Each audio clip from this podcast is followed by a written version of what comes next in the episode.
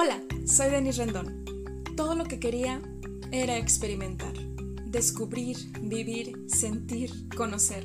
Estaba cansada de simplemente existir. Y todo lo que quería era que todo lo que quería se hiciera realidad. Así que decidí conquistar mi camino y ahora soy parte de la minoría de personas que actúa para liberarse de su esclavitud interna. Ahora vivo bajo mi propio sistema de creencias. No me conformo con lo que dicta la sociedad. Cuestiono todo. Me expreso escribiendo, cantando, bailando, siendo fiel a mí misma. Creo en mí y me reconozco como un águila con espíritu de mariposa. Extiendo mis alas sin límites, sin juicios o prejuicios de por medio, pues sé que estoy aquí para vivir, sonreír, sentir, disfrutar, crear, aportar y compartir, descubriéndome un día a la vez. Por esto y más, quiero que sepas lo que jamás diré. Bienvenidos.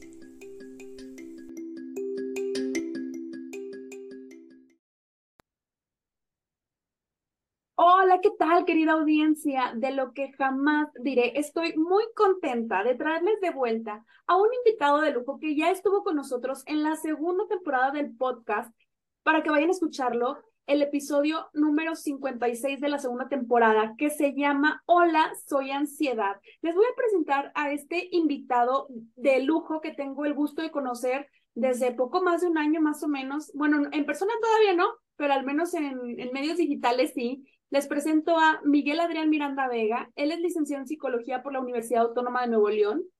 Por otro lado, es director general de los consultorios Sanamente. Está increíble este, pues yo podría decir que no solamente es un proyecto, un consultorio, realmente para mí es como un movimiento, porque ayuda a las personas a disminuir ansiedad, pero ya nos contará más al respecto. También es ganador del Premio de la Juventud Municipal en la categoría de responsabilidad social y también para que vayan a escuchar su podcast que se llama Hola, soy ansiedad. Ay, se llama, está bien bonito, está bien bonito. Y él atiende a pacientes en crisis o urgencias psicológicas y vaya que es sumamente importante en estos tiempos donde la depresión y la ansiedad básicamente y desafortunadamente son el pan de cada día. Y además forma parte del Consejo de Participación Ciudadana del municipio de Guadalupe. Como ustedes pueden ver, tiene una trayectoria impresionante, pero lo que más quiero resaltar es realmente la dedicación y el profesionalismo con el que él aporta valor a todos nosotros por medio de plataformas digitales en Facebook, Instagram, me parece que también tiene TikTok, ahorita nos confirma Miguel, y definitivamente llega al corazón y a la salud mental de muchísimas personas, siempre está compartiendo contenido increíble para que vayan a seguirlo. Al final va a mencionar sus redes sociales, pero bueno, sin más por el momento, vamos a recibir a Miguel Miranda. Bienvenido nuevamente a tu casa, Miguel. Muchas gracias, muchas gracias, Denise. Pues bueno, eh, muy contento de estar eh, hoy en, la grabación de este nuevo capítulo. Ya nos había, habías hecho la invitación en la temporada pasada y también tienes un capítulo grabado con, con nosotros. Y me parece muy bueno el tema, el tema de la sexualidad y de la, de la ansiedad. Definitivamente hay muchas cosas que hablar. Lo abordaremos de la mayor cantidad de puntos posibles, pero bueno, muchas gracias por la, por la invitación. Al contrario, gracias a ti. Y que de hecho que es bien curioso, creo, audiencia, porque cuando nosotros grabamos los episodios, siempre son de un día, para otro. siempre son como que en vivo. Entonces, espero que lo disfruten. Miguel, cuéntanos primero que nada, ¿qué es la ansiedad? Bueno, la ansiedad es una emoción. De hecho, podríamos decir que es la emoción principal que caracteriza a los mamíferos. Aunque recientemente investigaciones han encontrado que organismos unicelulares también presentan ansiedad. Son investigaciones recientes. Entonces, podríamos decir que es una emoción que casi la mayoría de los seres vivos presenta. Eh, y es una emoción adaptativa. Esto quiere decir que su función no tiene relación con la reproducción o con la convivencia humana, sino más bien tiene su propósito en, la protección, en el cuidado. Esta emoción que se llama ansiedad se puede presentar, como todas las emociones, con cierta intensidad y con cierta durabilidad. El problema con la ansiedad, como con cualquier otra emoción, es cuando se presenta de manera muy intensa, a eso vamos a llamar crisis de ansiedad, o cuando dura por mucho tiempo, a eso vamos a llamar trastorno de estrés. Aunque existen diferentes traducciones y dependiendo del país o inclusive dependiendo del profesional que lo está mencionando, es decir, médicos, psicólogos, psiquiatras, neurólogos, eh, se va a cambiar estrés por ansiedad, es decir, trastorno de ansiedad, por ejemplo, trastorno de ansiedad generalizada o trastorno de estrés generalizado. Es lo mismo, solo es una cuestión de traducción, igual la parte de la crisis, que se puede mencionar como crisis de ansiedad o ataques de ansiedad, eh, aunque ahí hay una diferencia también entre ataques de pánico y ataques de ansiedad, pero si hay crisis y ataques de ansiedad es el mismo concepto, ¿no?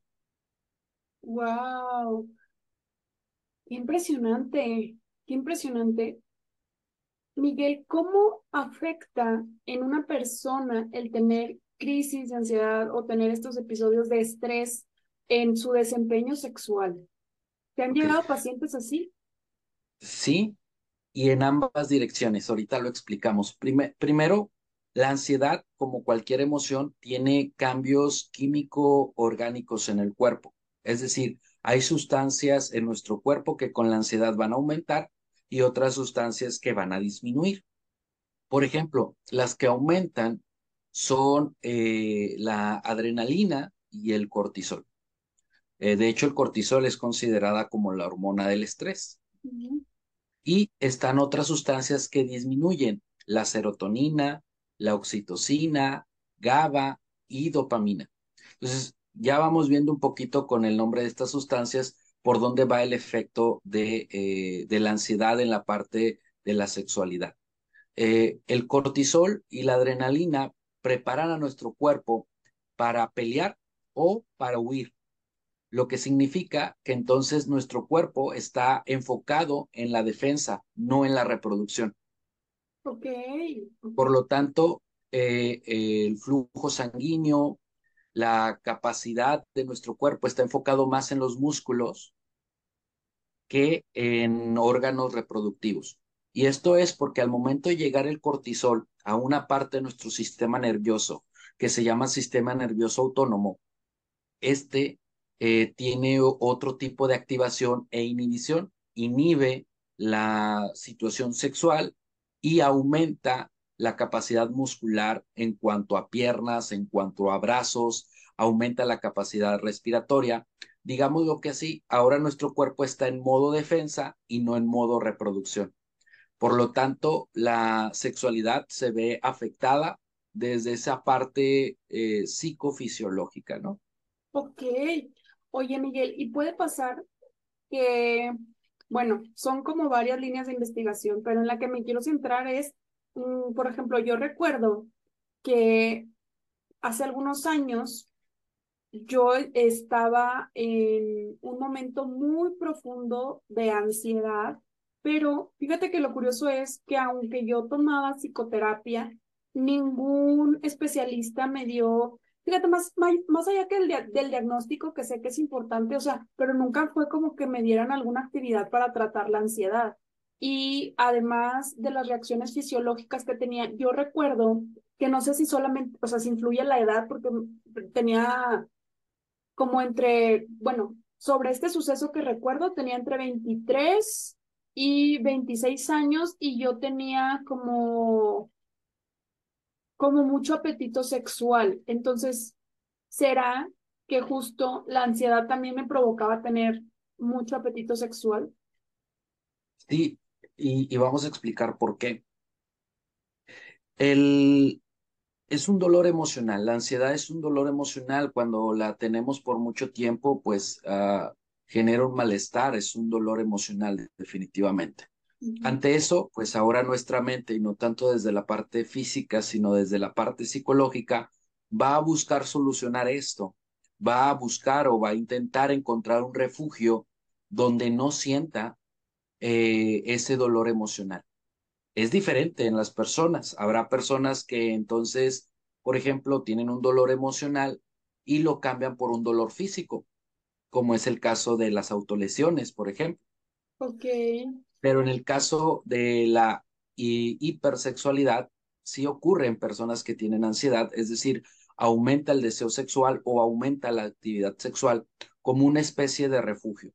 Es decir, para no sentir ansiedad, entonces constantemente existe el acto sexual, la masturbación, el buscar pornografía, etcétera, como una parte o como un refugio para no sentir, como una especie de desconexión entre el sentir de esa eh, ansiedad y eh, el sentir el placer físico, químico que puede ocurrir, aunque también puede ser un intento de nuestro cuerpo por restablecerse químicamente hablando.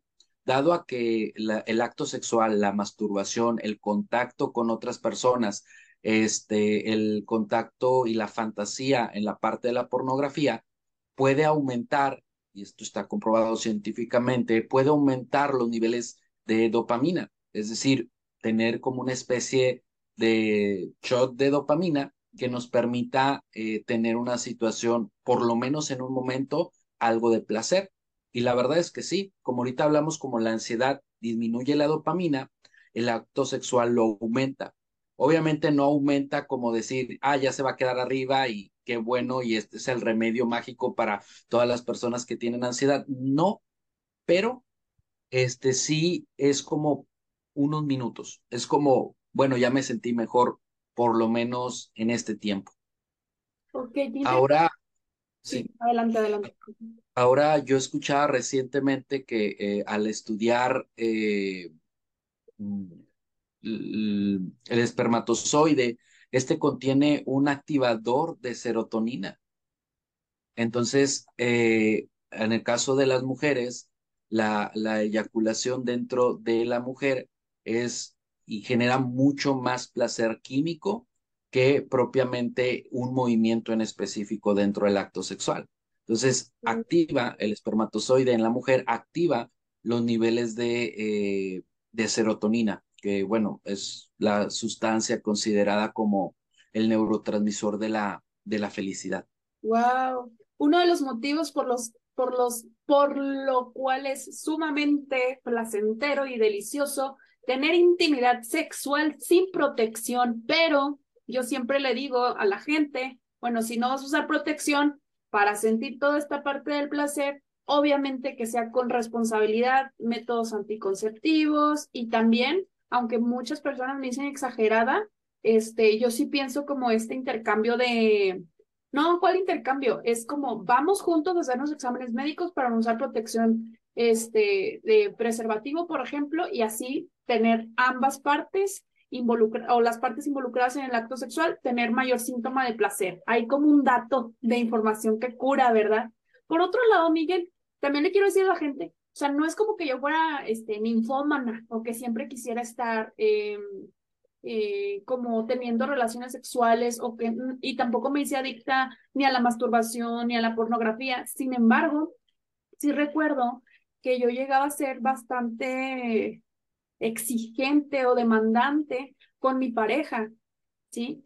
Pero las circunstancias, el día laboral, etcétera, pues prohibían o, o más bien impedían que pues tuviéramos la intimidad con la frecuencia que yo quería. Y había otras situaciones en el contexto que dificultaban esta situación, por lo cual yo me sentía frustrada, ¿sabes? O sea, como por una parte tengo ansiedad y quiero tener intimidad y no es como que nunca la tenía, o sea, sí, pero no con la frecuencia que a mí me hubiera saciado, vamos a decirlo de alguna manera. Y entonces eso me frustraba y me generaba más ansiedad. o sea, tenía como que las dos direcciones. Lo, que pasa es que, a ver, en, en, en la sexualidad, no solo eh, el placer, la dopamina, no solo la serotonina, la felicidad, juegan un papel importante. Que eso, vamos, en el acto, eh, el cuerpo lo, lo, produce en el acto sexual. Hay otras que no se producen en el acto sexual, otras sustancias, pero tienen que ser previas. Entonces, la insatisfacción sexual no ocurre por la cantidad, sino por la calidad del momento y la conexión que puede llegar a tener con la persona. Y aquí es importante la conexión, porque aunque no todas las personas pueden ser diagnosticadas con ansiedad social, no todas las personas tienen, que tienen ansiedad tienen ansiedad social. ¿Qué es la ansiedad social? La ansiedad social es, por ejemplo, el pánico escénico, el hablar con personas, el relacionarse, el ir a reuniones, el convivir, el abrirse con personas inclusive cercanas como papá, mamá o pareja. Perdón, perdón que te interrumpa para continuar con lo que retomaste, pero por ejemplo, yo soy alguien muy sociable y no tengo como, digo, a veces sí me pongo nerviosa, por supuesto, pero no, no siento que tenga yo como pánico escénico. Sin embargo, había, o sea, se puede tener ansiedad social y aún así eh, como afrontarlo, como en mi caso, y, ser extrovertida. O sea, aunque yo me atreva a interactuar con personas, o sea, yo sí recuerdo que había veces en las que, ay, voy a dar un curso de oratoria, o ay, voy a platicar con tal familia, o voy a conocer, o sea, como que, como que por dentro sentí una incomodidad muy tremenda, pero aún así lo hacía. Aunque lo haya afrontado, puede significar que yo también tenía ansiedad social o no. Sí, vamos, porque tenemos ansiedad, por eso sentimos. Pero lo que va a diferenciar de alguien que presenta una patología con la ansiedad al que no la presenta y solo es una emoción normal, es el hecho de que lo afronta. Es decir, que esta emoción no sobrepasa, no paraliza nuestra vida, en este caso social, ¿no? Ok, ok, ok. Pero vamos a otra parte, porque la cuestión en la ansiedad social o en la ansiedad en general es el vínculo también, ¿no? Y aquí es donde otra sustancia que hablamos hace un momento, la oxitocina, tiene un papel importante. Digamos que esta sustancia podríamos considerar, considerarla como el neurotransmisor de la socialización. Ok. Entonces, puede ser que yo conviva con las personas, pero yo no siento nada al convivir con nadie. O sea, yo no siento un vínculo al hablar, al relacionarme, al ver y al escuchar mi pareja, puede ser que yo no sienta absolutamente nada. Vamos, cuando una persona tiene ansiedad, sucede así. E inclusive, eh, ya dependiendo qué tan grave es el tema de la ansiedad, puede haber cancelación de planes con la pareja. ¿no? Es decir, eh, o ya no contestar inclusive mensajes por una cuestión de que no hay un, se va eh, fragmentando el vínculo. No quiere decir que la persona no te ama, pero ya se le imposibilita poder tener una conversación, poder salir, poder ser romántico, porque en realidad no, el vínculo está demasiado débil. Digamos que acá la decisión de continuar con esa relación es mucho más cognitiva, es más sobre lo que pienso y lo que creo que lo que realmente siento. Entonces, cuando se llega al acto sexual, pero hay una disminución por la ansiedad de serotonina, este, se vuelve muy complicado que la persona sienta el acto sexual como pleno porque solo es un acto mecánico para la persona.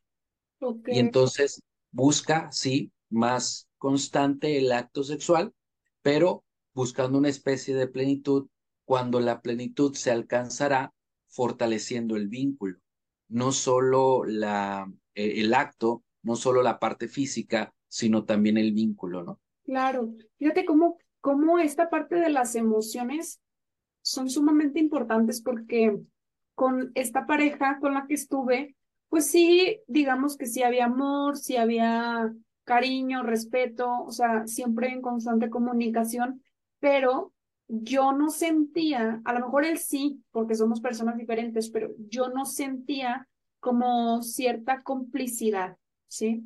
O sea, entonces, para mí eso era como que lo que no, o sea, así como variedad, por ejemplo, este, entonces era lo que no me permitía como sentirme plena, ¿sí? Y entonces yo en mi mente, yo pensaba que a lo mejor yo estaba mal, porque mucha gente decía, ay, es que la edad, se te va a pasar.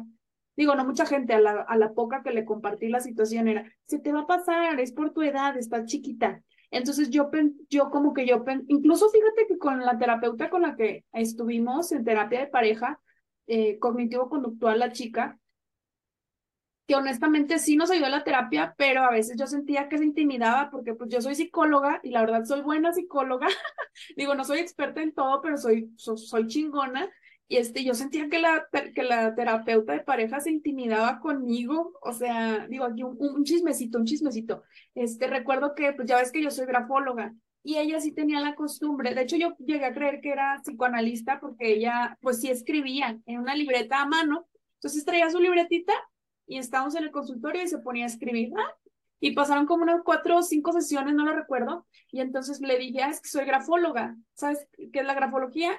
Ella no sabía, le compartí qué es la grafología y luego en la siguiente sesión ya no, ya no escribía nada en la parte de atrás. o sea, como la paranoia de que yo lo fuera a analizar. Que sí vi la letra, pero pues aquí no me importa, o sea, todos tenemos problemas, aunque seamos expertos o doctorados en psicología, o sea, no, eso no es el problema, pero bueno, entonces la terapeuta sabía que yo le expresaba que tenía síntomas de ansiedad y no, nunca me dijo nada, nunca, nunca fue como de, a ver, esto trátalo de en terapia individual, no hizo énfasis, quizá lo mencionó, pero nunca hizo el énfasis, y al menos yo sí se lo hago a mis pacientes, incluso te he canalizado pacientes, o más bien dicho, yo no recibo esos pacientes cuando ya la situación de ansiedad está más grave porque digo, tú necesitas un especialista. Hay cosas que sí lo podemos trabajar desde las emociones o con todas las herramientas que yo te brindo, pero tú necesitas un especialista. A mí me parece que es lo más profesional y lo más ético, pero bueno. Entonces, este terapeuta, recuerdo que me decía, em, bueno, no quiero mentir, no me decía, pero ella validaba lo que decía mi pareja y también mi discurso de decir, se me va a pasar el apetito sexual porque tengo, no me acuerdo si ya tenía 24 años, no me acuerdo cuántos años tenía, se te va a pasar, como que es por la edad. Entonces, yo en mi cerebro racionalizaba todo eso, pero había algo dentro de mí que me decía, ese no puede ser, o sea, no puede ser que así sea la vida, ¿no? Entonces, en realidad, o sea, no se trataba como de, de qué le falta a mi pareja, o sea, no, pues él es perfecto, imperfectamente perfecto como es, y yo también lo soy, a la pareja que tuve en ese momento, pero de, de tantas dudas, ¿sí? Y, y, y de la información errónea o limitada que incluso especialistas de la salud mental me brindaban. ¿Estás de acuerdo que como paciente, incluso como psicóloga, no es mi obligación saberlo todo? Pero creo que sí es nuestra responsabilidad como psicólogos el informar correctamente y tener la humildad profesional de decir, pues esto esto me sobrepasa, te voy a recomendar con alguien más. Entonces, tanta confusión mental y racional, pues me hacían todavía sentir más ansiedad. Y bueno, pues por eso aquí también escribí la novela Tiembla de Placer, para que la gente realmente, ahí va el comercial, ¿verdad? Para que la gente también realmente descubra que sí puede encender su fuego interno. Y también descubrí, Miguel, que no es que ninguna de las dos personas esté mal, sino que de alguna manera, pues también le pido algo a la persona equivocada en ese momento o la que no me lo puede brindar. Pero a mí me generaba mucha ansiedad y me causaba mucho conflicto porque yo decía, pues es que sí te amo, pero ¿por qué de alguna manera mi deseo hacia él, no al revés, mi deseo hacia él estaba menguando? No es que no me complaciera, no es que no le echara ganas, no, pero bueno, también sus pensamientos racionales a mí me limitaban. Y entonces ahorita que tú dices esta parte de que la cuestión afectiva, eh, la conexión hace que el vínculo, va, vaya, este vínculo hace que la conexión cada vez te haga como más cómplice con tu pareja y de alguna manera que los dos, podría decirse, si tienen alguno o los dos ansiedad, disminuya cuando existe justo esta conexión emocional más que racional o fisiológica. Y, déjame decirte que se vuelve un, un, bucle, porque lo que aumenta la oxitocina es hablar. Entonces, cuando baja, lo que más quieres es no hablar, o sea, quieres dejar de hablar y relacionarte. Y como ya no va a haber otra cosa que aumente la oxitocina más que hablar, vas perdiendo cierta capacidad de comunicación. Y de repente, como no hay vínculo, sueltan las cosas así como muy brutas, ¿no? Muy, tóxicas, vamos a decirlo así. Y entonces mi pareja no va a querer hablar, ¿por qué? Porque estoy haciendo demasiado eh, confrontativo. Sí, sí lo era. Entonces, la verdad sí lo era como hasta castrocita. Y entonces menos va a haber comunicación, menos va a haber ese diálogo. Y a veces las personas dicen, es que ¿para qué hablamos si, si siempre vamos a estar peleando? Y parece cosa de, no, de, de, de que no funciona así, Pero aunque los diálogos sean sumamente incómodos, la oxitocina sí va aumentando. Wow. Por, lo tanto, sí se va fortaleciendo el vínculo. Yo esto no, no lo, no lo visualizaba hasta hace poco tiempo. O sea, teóricamente sabes que sí, pues ahí tienes que hablar, tienes que hablar y eso va a aumentar los niveles de oxitocina. Pero ya en la práctica y en la vida cotidiana, tú dices, ay, ¿por qué voy a hablar con esta persona si nada más me está atacando? Si nada más me está señalando o me está diciendo que las cosas no las estoy haciendo bien, o ahorita vamos con otro tema, o tiene demasiadas expectativas y nunca las cumplo, nunca cumplo nada de estas expectativas con, con tal persona. Ajá, sí, sí, sí. Ajá. Entonces, sin embargo, realmente el hecho de tener ese diálogo sin que este, sea tan placentero, sí fortalece el vínculo. Y a lo mejor las primeras veces ese diálogo sí es muy incómodo. Recuerdo algunos pacientes que estaban, una pareja que estaba a punto de separarse, pero dijeron, ¿sabes qué? Ya me harté, te voy a decir todo. Y él dijo, ¿sabes qué? Yo también. Y se empezaron a decir y a decir, y a, fue súper incómodo. sí, este, nada más que también empezaron con eso, empezaron a poner una regla donde ellos ya empezaron a decir, ¿sabes qué? Ya se está pasando de incómodo esto. Claro. Vamos a dar, vamos a pausarla y lo retomamos.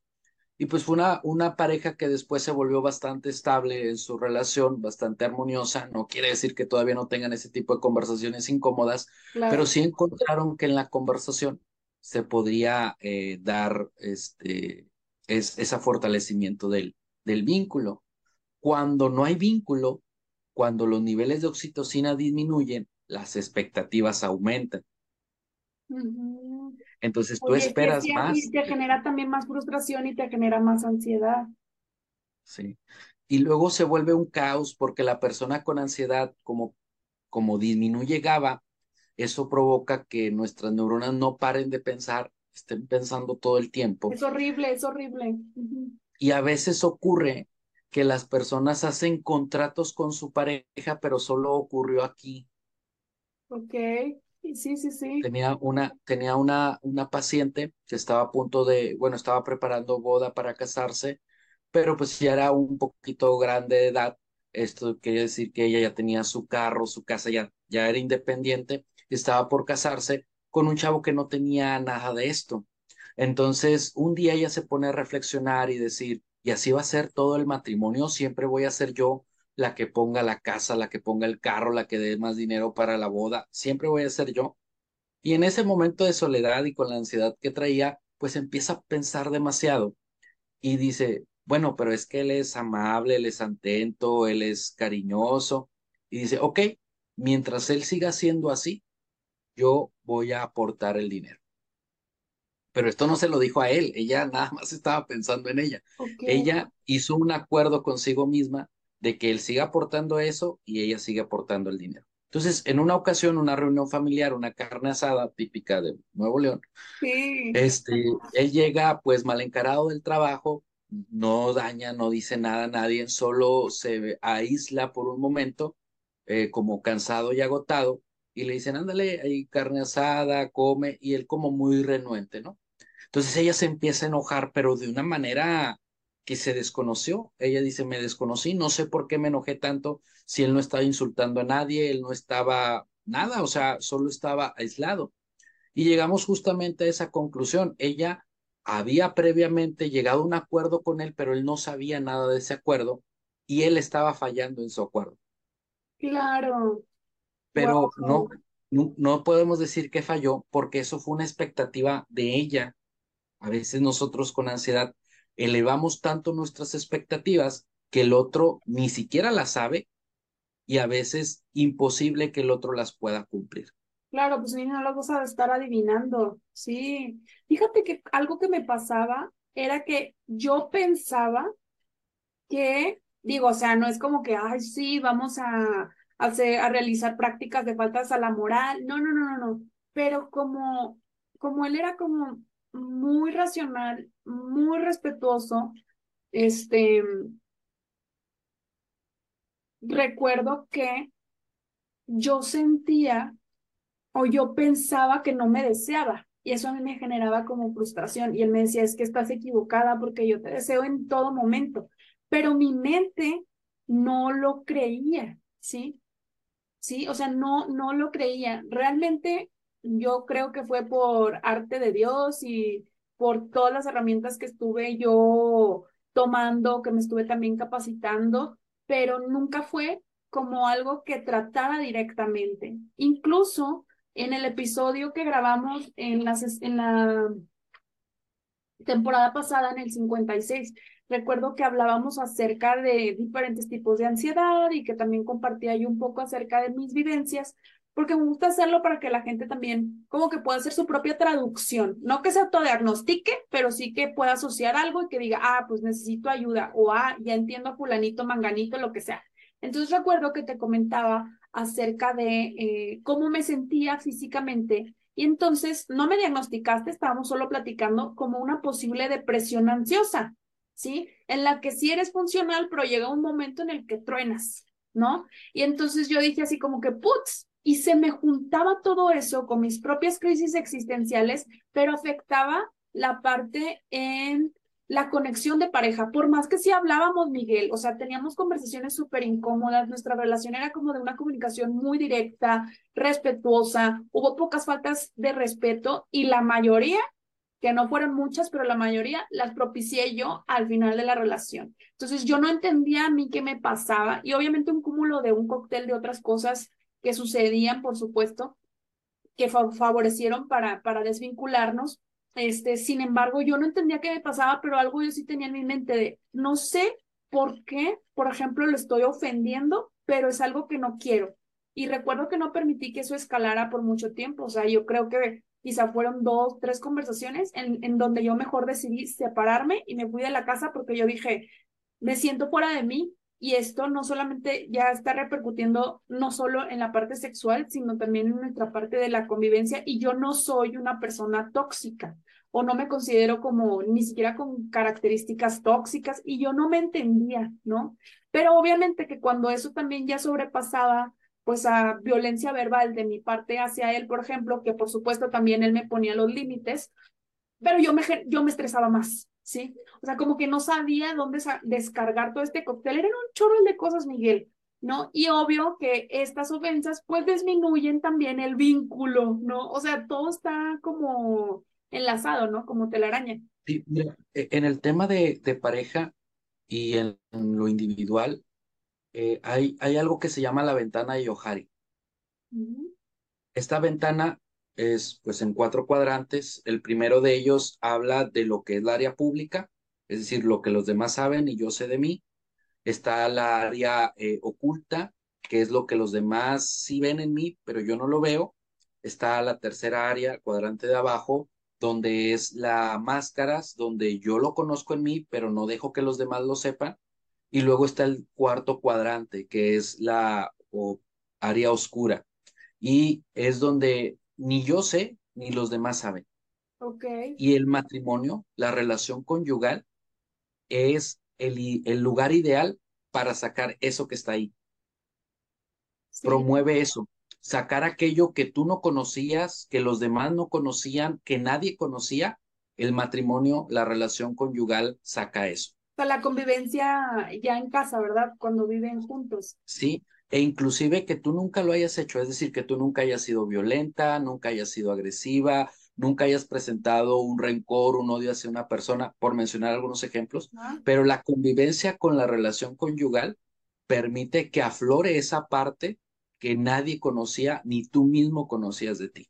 Oye, qué miedo, pues sí, estuve casada en aquella época, o sea, y entonces yo me acuerdo que yo también, fíjate, ahorita que qué bueno que mencionas eso, porque ya le podemos poner nombre, ser más conscientes y tomar acción para prevenir esto, ¿no? Para quienes nos estén escuchando. Pero, pero, no, me parece que no prevenir, o sea, así va a ser. O sea, tiene que salir en algún momento y la, cuando sale es porque la relación está haciendo su función.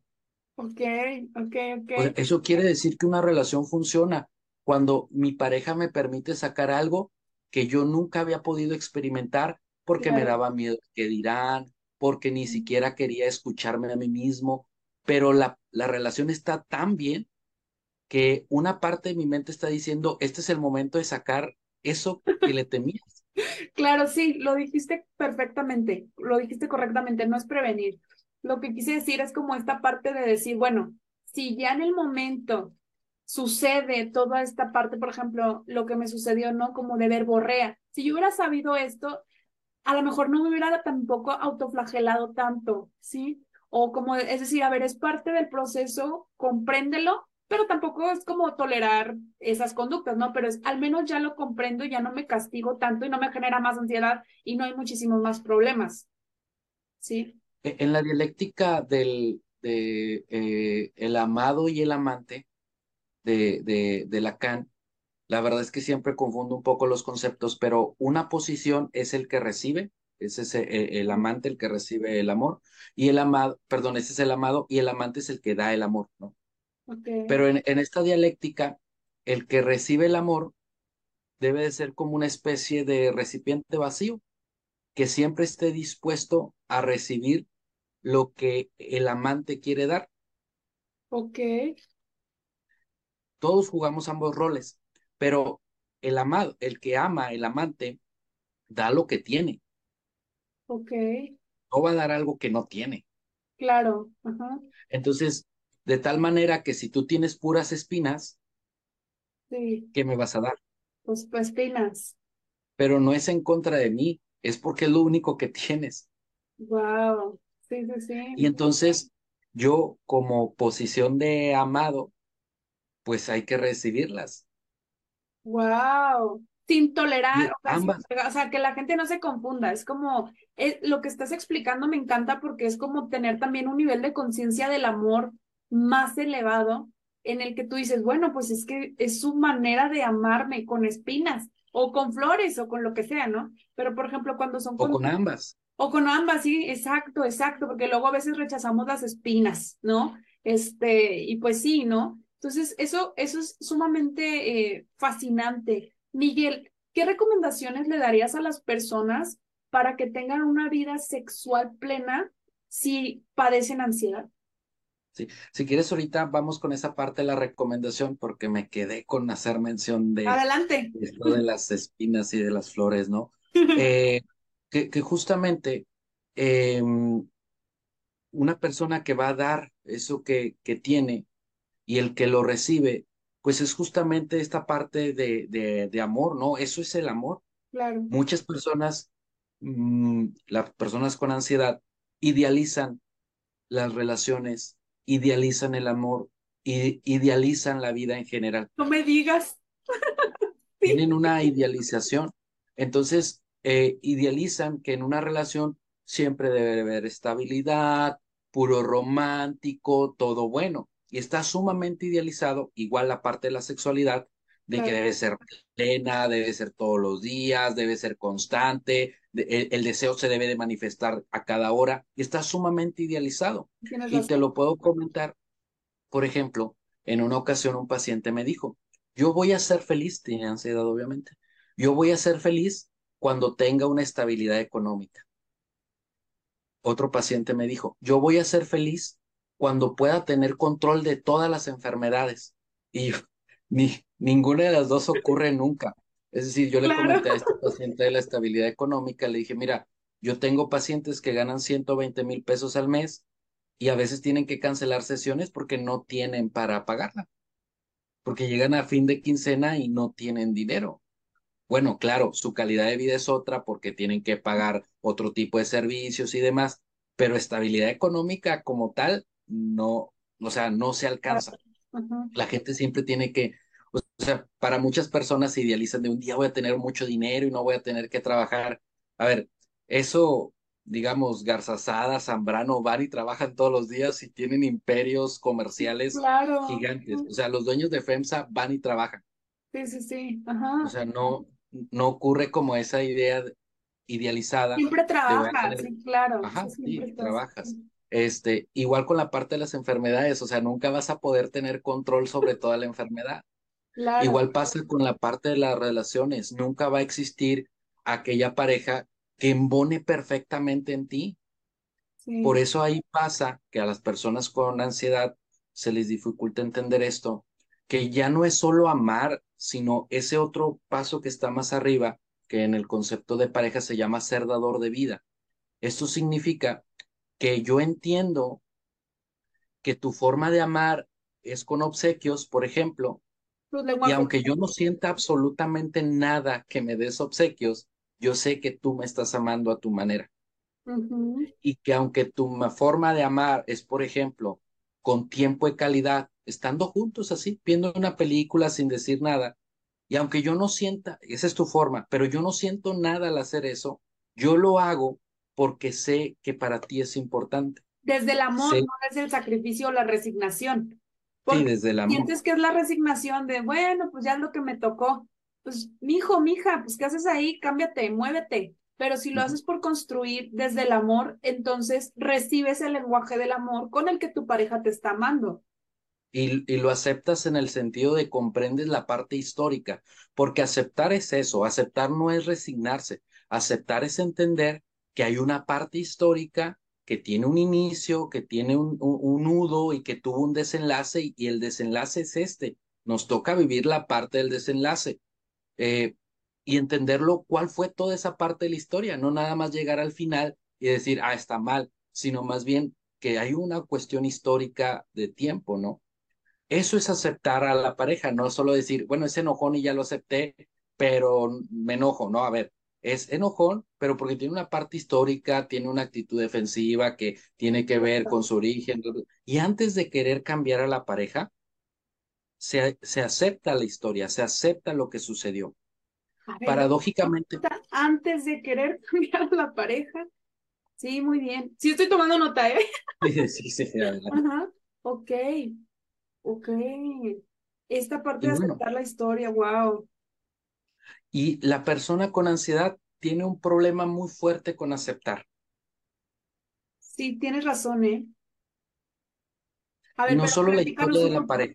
Sobre esto, de que tienen problemas con aceptar. Sí, no solo con la, este, con la pareja, no acepta en general la vida. Y no es que vaya por el mundo quejándose, sino que no la acepta de una manera un poco más pasiva, digámoslo así, porque constantemente está fantaseando de que, este, por ejemplo, eh, voy a bajar de peso, este, pero pues no voy a dejar la coca, voy a tomar coca light, ¿no? o quiero dejar de tomar, pero no dejo la cerveza, tomo cerveza cero. O sea, no acepta que eso es lo que tiene que dejar, ¿no? Claro.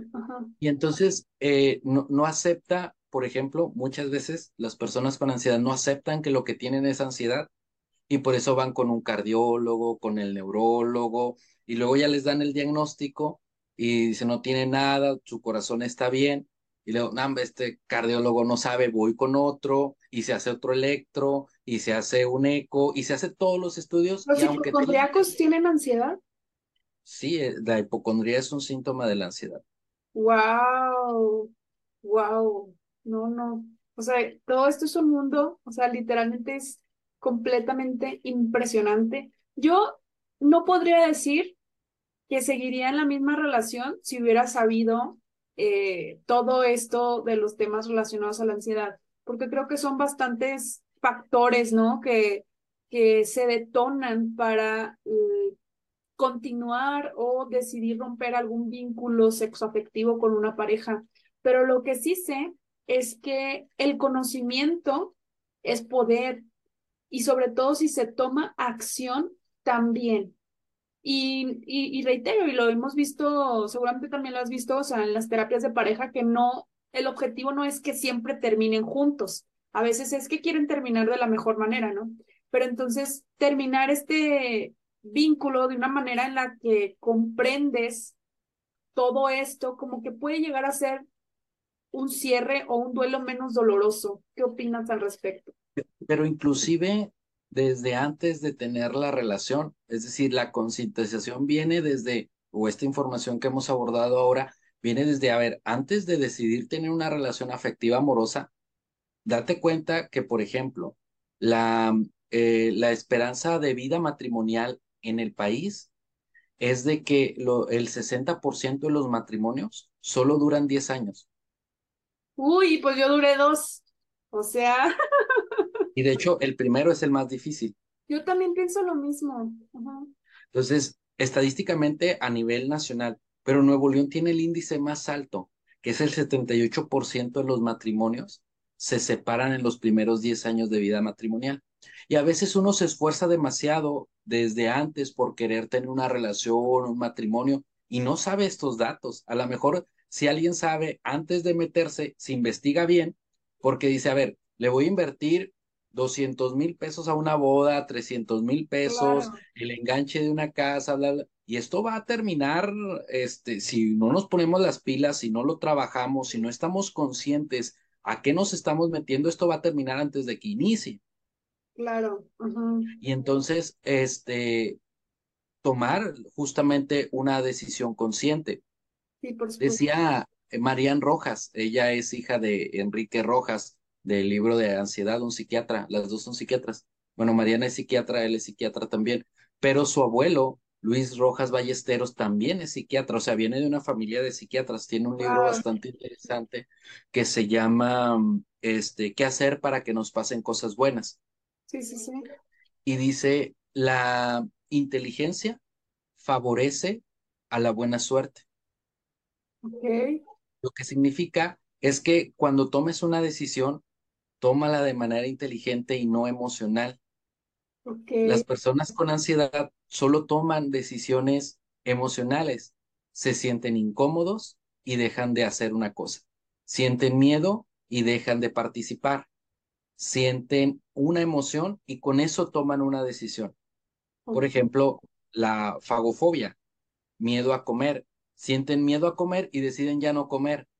Pero si lo van de manera inteligente, pues saben que comer es necesario para poder seguir estando vivos. Pero se toma la decisión con base a lo que se siente. En la parte de la sexualidad también tendríamos que mezclar ambas partes, sí, la parte afectiva y emocional, pero también la parte este, científica comprobada, ¿no? Claro. Fíjate, sí, adelante. Sí, no, adelante. Fíjate que yo soy alguien muy emocional. O sea, sí considero que sí soy alguien muy emocional. Sí, sobre todo en el pasado llegué a ser muy reactiva, no solo con mi pareja, sino tal vez en ciertas situaciones en, en mi contexto laboral, porque se me, o sea, como que pasaba algo y se me detonaban ciertos botones súper sensibles, como que, ah, y eso provocaba que yo reaccionara de cierta manera. Entonces, claro que lo fui trabajando, lo he ido mejorando y creo que cada vez eso ha disminuido de una manera considerable, pero a pesar de que yo soy alguien muy emocional, creo que, al menos en esta decisión, por ejemplo, creo que no tomé una decisión emocional, o sea, porque la, verdad es que no me he arrepentido de, de terminar ese vínculo, sí sí me ha dado nostalgia a veces o me da tristeza como, pues, ¿por qué pasó? Oiga, si no tiene sentido. Y bueno, ya después lo entiendo desde otras perspectivas científicas, etcétera, pero creo que esa decisión no fue emocional. Emocional era cuando le gritaba y que le rayaba a su madre y él sin deberla ni temerla, ¿sí? Y de repente yo decía, no, es que esto no es así, ¿qué está pasando, no? O cuando le exigía, porque sí le exigía, o sea, reconozco que sí le exigía, porque yo decía, bueno, pues es que, o sea, si no me deseo, o sea, pero todo pasaba en mi mente, la mayor parte de las cosas ocurrían en mi mente, ¿no? Y él me decía, es que no me entiendes, es que no es así, y yo le decía, pues es que si, si no te entiendo es porque tú no lo estás expresando correctamente, ¿no? O sea, es como una corresponsabilidad. Y bueno, el cuento de nunca acabar, ¿no? Sin embargo, creo que, eh, que es súper importante, fíjate que yo siempre pienso, Miguel, que, por ejemplo, en cualquier tipo de relación, unión libre, unión libre o lo que sea, pero especialmente en el matrimonio, ¿cómo te piden exámenes prenupciales, exámenes médicos, ¿sí? Para conocer esto, pero ¿por qué no te piden exámenes psicológicos para saber con quién estás por, por unir tu vínculo, ¿sí? Tu, tu vida, por ejemplo. Sí, mira, a mí me parece, desde mi experiencia, no los piden, sin embargo, sí los hay. O sea, si, si hay exámenes mientras estás en el proceso. Te voy a explicar por qué. Oye, a mí no me los pidieron ni me, ni me los sugirieron. Sí, no. Y no, no es un examen propiamente como tal, pero, por ejemplo, yo que estoy casado por el civil y por la iglesia, el procedimiento para conseguirlo, complicadísimo.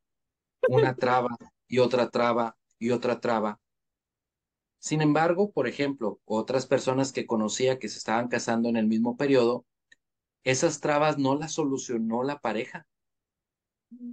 Papá y mamá hicieron toda la papelería, todas las vueltas, etcétera, y ahí es donde te privas de conocer a la pareja. O sea, si bien es cierto que no es una prueba, un examen, pero el hecho de que te digan, no, esa acta de nacimiento está mal, ve y no sé qué, y el, el cómo lo solucionas. Por ejemplo, en, en, en mi caso, este, en la parte del civil no fue tanto, pero en la parte religiosa ya teníamos toda la papelería, llegamos a la iglesia, tardamos tiempo y nos dicen, no, es que no les corresponde en este lugar pero la dirección estaba muy cerca, ¿no?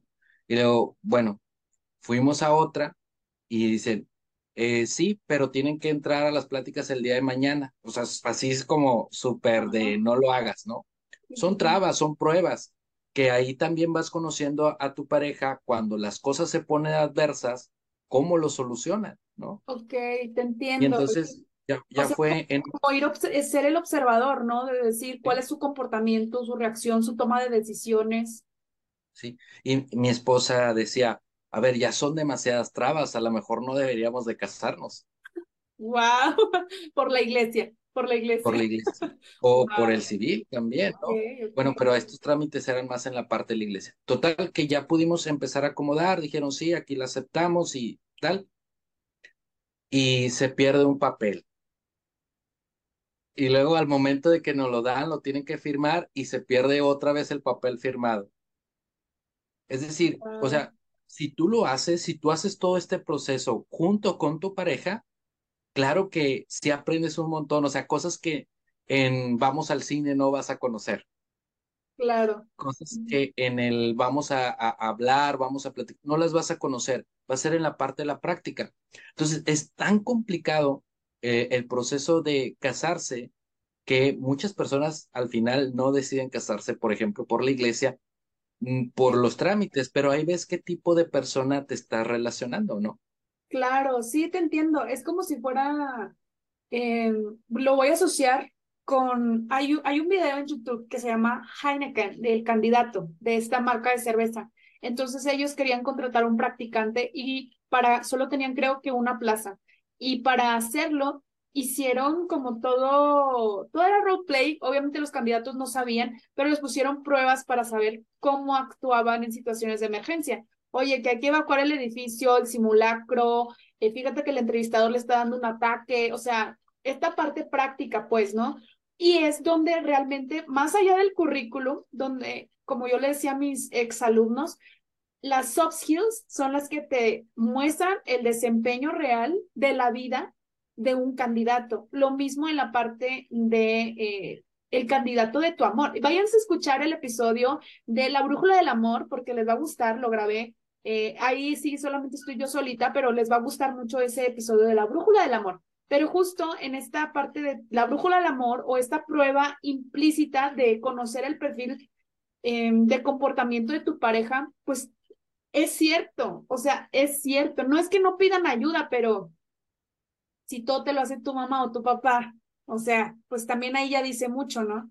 O sea, entonces esa parte vivencial me encanta, pero yo sí pienso ah, que deberíamos los psicólogos hacernos presentes y que sí nos hagan, no sé si un peritaje, si eso es exagerado, pero es más, mínimo una prueba grafológica para en el momento saber cuál, si son compatibles o más bien cuáles son sus fortalezas y sus áreas de oportunidad, porque sería bastante preventivo. Eso sí sería bastante preventivo y acá quien toma sus decisiones, ¿verdad? Si se casan o, no se casan. Ahora sí, Miguel, cuéntanos tus recomendaciones al respecto. Sí, en cuanto a una sexualidad plena y el tema de la ansiedad, definitivamente recomendaciones muy prácticas la alimentación va a jugar un papel sumamente importante, sobre todo aquellos alimentos altos, por ejemplo, en triptofano, como lo es el plátano, pues este se encarga de, es la materia prima para producir serotonina, por ejemplo, pero también es la materia prima para producir melatonina, que el sueño va a jugar un papel importante en cualquier desempeño. También este, con el triptofano, nos permite, eh, eh, cuando se desdobla y se, se desdobla en nuestro cuerpo, se metaboliza, vamos, este también es el precursor de la dopamina. Entonces, el triptofano, el plátano, eh, la leche, el huevo. Ya saben, a comer eh, mucho plátano. el, el, huevo, el plátano, la leche, este, y, y el brócoli. Igual pueden buscar alimentos con triptofano, es, es importante, ¿no? La otra eh, parte de la alimentación también importante es aquellos alimentos que contengan eh, ácido glutámico. El ácido glutámico lo podemos encontrar, por ejemplo, en la carne, este, de res, de puerco. El que más lo tiene es el jamón ibérico y el jamón serrano, pero pues estos son jamones muy caros, ¿no? hay gente que se acostumbra a hacerlo, que bueno, muchas felicidades, qué rico comes, pero sí suelen ser muy caros. El salmón también lo tiene, algunos pescados azules como el atún, nada más que al momento de comprar atún, asegúrate que sea atún y no las latitas que son 50% harina y 50% otra cosa. Este, entonces tienen este, este ácido y este ácido es el precursor de GABA, de esta sustancia química que hace que no pienses tanto. Entonces, la alimentación ahí juega un papel importante. Este, obviamente, eh, el ácido glutámico no, no funciona solo, necesita de las vitaminas, de la vitamina B, del complejo B, B1, B6, B12. Particularmente el B6 se une con el ácido glutámico generando y produciendo GABA. Entonces, la alimentación, un papel eh, importante, ¿no?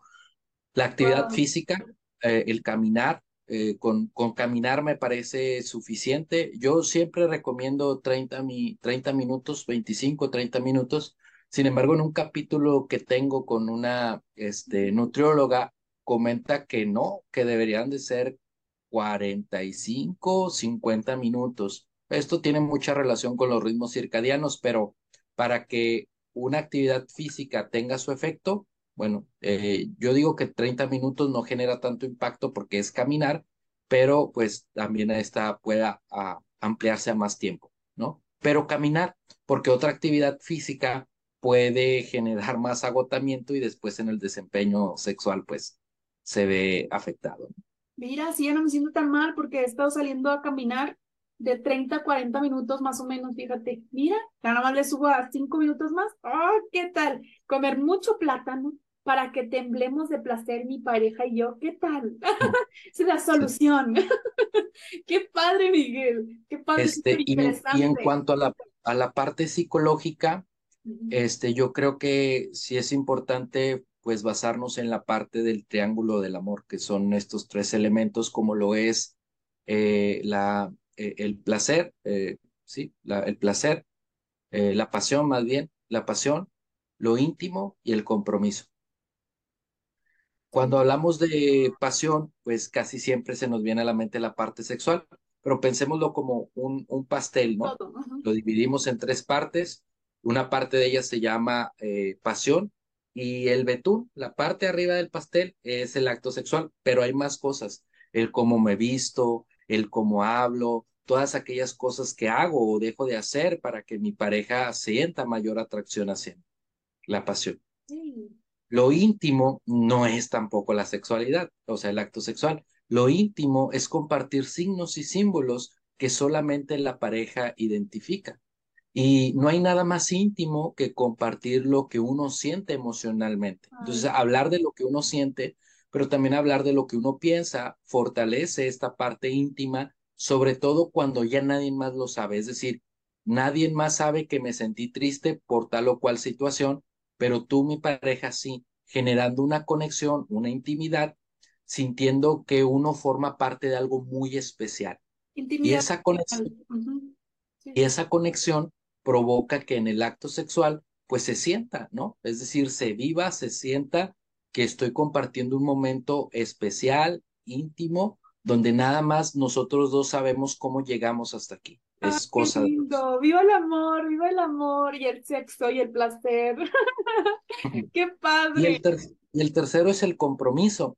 Yo sé que a lo mejor se escuchará muy moralista y demás el, la cuestión de, del compromiso para algunas personas, pero la realidad es que la exclusividad sexual da mucho más placer que una liberación eh, abierta de, digamos, poligamia o O el sexo casual, ¿no? Que muchas veces, relacionado a lo que decías antes, de cuando la gente a veces tiene ansiedad, quiere tener mucha actividad, mucha actividad, y entonces, eh, por ejemplo, muchos chicos eh, son así, o, o, chicas, ¿no? Que, que, que a veces no saben o no están conscientes, pero es por la misma ansiedad que tienen sexo con una y con otra y con otra y con otra persona, quitándole el juicio y quitándole lo moralista, o sea, porque no estamos juzgando a nadie, solo como viéndola desde esta perspectiva, pero eso les genera más ansiedad porque después se sienten desconectados, porque no sienten amor. Entonces se relaciona con lo que estás mencionando de que la exclusividad sexoafectiva pues te da muchísima más satisfacción y placer.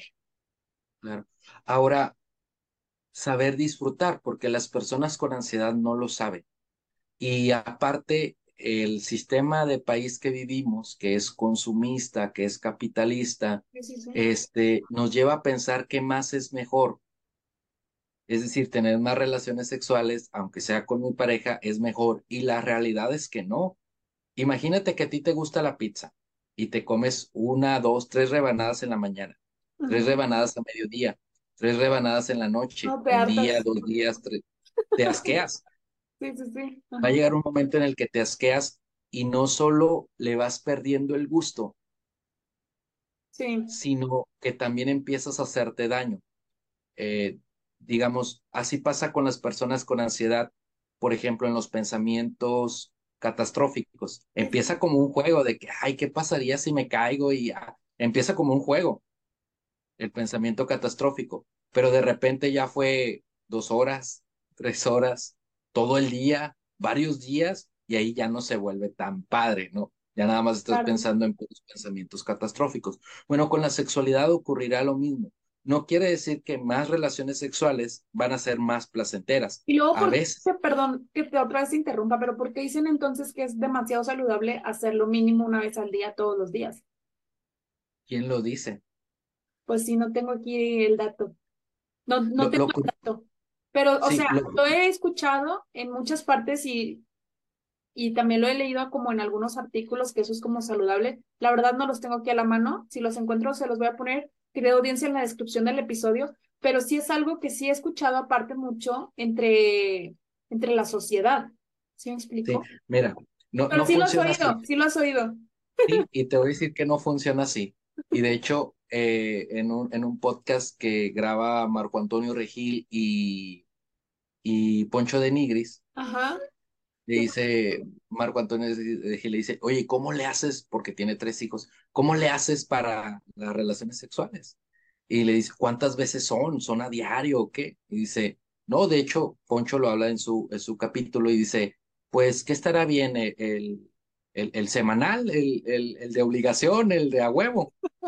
Con eso, con eso está bien, dice él. El, el, cumplidor, dice, el cumplidor este, dice, yo no creo en estas personas, dice Poncho, yo no creo en estas personas que dicen, tenemos 17 años de casados y todos los días lo hacemos. Dice, pues no te enfermarás o qué, porque cuando tienes gripa, algún dolor, no hay, o sea, estarás muy enfermo para decir, pues ni modo, tienes gripa, hoy toca, ¿no? Te duele la cabeza, tienes diarrea, hoy toca. No, a ver, este, no, no puede ser diario, o sea, digo, este, y luego cuando hay una, como las cuestiones laborales, por lo menos, por ejemplo, tú que estás en la Ciudad de México, acá que en la Ciudad de Monterrey, que los tráficos son interminables. Sí. Duras dos horas de ida de tráfico, dos horas de regreso, más tus ocho horas laborales. Claro que no estás todo. El lonche. ¿Sí? Lava la ropa. O sea. no, no hay tanta disponibilidad como decir, sí, tenemos media hora para intimar, ir haciendo el preámbulo del acto sexual, ¿no? O sea, claro. y entonces, este, esto como de, de todos los días ser lo más saludable. está en una situación, en este momento, una situación económica bastante privilegiada, que uno podría decir, bueno, pues, ¿qué preocupaciones domésticas puede tener, no? O sea, y no, no es así. O sea, realmente pues sí somos, somos humanos por completo. ¿Algo que quieras añadir, este, Miguel, antes de despedirnos? El último punto, el punto del compromiso, ¿no? Sí, perdón. Y el compromiso se va trabajando desde antes del acto sexual. Es decir, no es como que, ay, sí, ya estoy bien comprometido, sino es como antes con todas tus acciones. Como por ejemplo, si decides comprar así, desde ese grado va el compromiso matrimonial o conyugal. Si decides eh, comprar un chicle, es porque esto va a beneficiar a la relación. No solo que no lo perjudique, sino que busque el beneficio. ¿Por qué? Porque a mi pareja le gusta el olor a menta, por ejemplo, el olor a eucalipto. Unas de estas, las, las halls, las negras, no me acuerdo cómo se llaman. Uf, para el sexo oral, deliciosas. y entonces, eh, pues es una inversión que es para nosotros. E, ese es el compromiso. En vez de hacer una inversión donde yo nada más eh, voy a verme beneficiado, sino hacer este tipo de actos donde es como, sí estoy comprometido, o sea, no es como nada más para mí y a ver, tú ráscate con tus propias uñas, sino... Ráscate con tus propias, qué egoísta, ¿no? sí, sí, sí. Por eso la parte del compromiso es importante, es como los dos, o sea, acciones para ambos. Claro. Ay, qué bonito. ¿Nos puedes volver a recordar estos puntos que mencionabas, por favor? Sí, la parte de la pasión, eh, la intimidad y el compromiso. Que es el triángulo del amor. El triángulo del amor, así es. Excelente. Ya escucharon a Miguel. ¿Qué les pareció, querida audiencia, este increíble episodio? Compártanlo en todas sus redes sociales. Se distribuye por Spotify y también por mi canal de YouTube. El canal de YouTube es Grafo Descúbrete, psicóloga Denise Rendón. Compártanlo, sin duda les va a interesar y también a muchas otras personas les va a ser de mucha utilidad. Pero ahora quiero que Miguel nos cuente nos platique cuáles son sus redes sociales para que todos vayan allá a seguirlo, porque ya se dieron cuenta que su información y el conocimiento es de un valor altísimamente elevado, valga la redundancia. Cuéntanos tus redes sociales, por favor. Sí, muchas gracias. Bueno, en Facebook me pueden encontrar como psicólogo Miguel Adrián Miranda Vega. En esta red social en particular subo puro formato video. Bueno, esta es la intención, puro formato de video de alta duración, es decir, más de cinco minutos. Entonces, si quieres como más el tema más profundo y saber más, Facebook es el indicado. Para Instagram, acá subo contenido más en fotografía. Si lo tuyo no es tanto ver videos, pero sí fotos, bueno, el mismo contenido que está en video está resumido en fotos. Y eh, en Instagram me puedes encontrar como psicólogo-miguel. Y en este. ¿Tienes TikTok? En TikTok en TikTok como psicólogo Miguel Miranda y en TikTok hablamos de los mismos temas que vienen en los videos, pero como mímica. Por ejemplo, si viene del ataque o del miedo a tener un infarto, ahí viene como una actuación de lo que pasa. Padre, qué padre, ya vieron muchísimo contenido interactivo este, con Miguel. Eh, ¿Te pueden contactar por estas plataformas? O, este, o tienen, por ejemplo, si quieren hacer alguna cita, que necesita un especialista sobre ansiedad contigo o en las plataformas, ¿cómo te contactan? Sí, en cualquier plataforma y en cualquier publicación hay enlaces que envían directamente a mi WhatsApp, pero igual les dejo mi WhatsApp que es el más 52 81 24 32 75 44. Excelente. Y también en Spotify como Hola, soy ansiedad. Ay, sí, está bien bonito. Acá, Acá en estos, pues hay, eh, el contenido es más amplio, son capítulos que duran mucho más tiempo este, que los videos, eh, así que eh, es más, más profundo y también con personas que comparten sus experiencias con el tema de la ansiedad. Perfecto. Pues muchísimas gracias, Miguel, por haberte dado cita aquí en tu casa, en lo que jamás diré, para hablarles acerca de sexo y ansiedad. Nos escuchamos, querida audiencia, en el siguiente episodio. Muchas gracias. Y esto es todo por el día de hoy. Gracias por haberme escuchado hasta este momento. Y si te gustaría llevar al siguiente nivel tu proceso de transformación personal, adquiere tu novela Tiembla de Placer directamente en una empresa mexicana. Puedes adquirir tu ejemplar en www.waseditorial.com en el apartado Tiembla de Placer de tu autora Denise Rendón con www.waseditorial.com. Y si te encuentras fuera de México, no te preocupes, también está disponible en Amazon para el resto del mundo en formato de Kindle o en Prime on Demand. Además, sígueme en todas mis redes sociales. Me encuentras como Denise Rendón y Grafo Descúbrete. Ahí obtendrás todos los detalles de los servicios y promociones que tengo para ti. Anímate, cuéntame las palabras que no has dicho y esos deseos que aún no has realizado que quieres que sepa el mundo. Yo, Denise Rendón, tu podcaster favorita, estaré encantada de leerte y expresarte en el siguiente episodio lo que jamás diré. Gracias, hasta luego.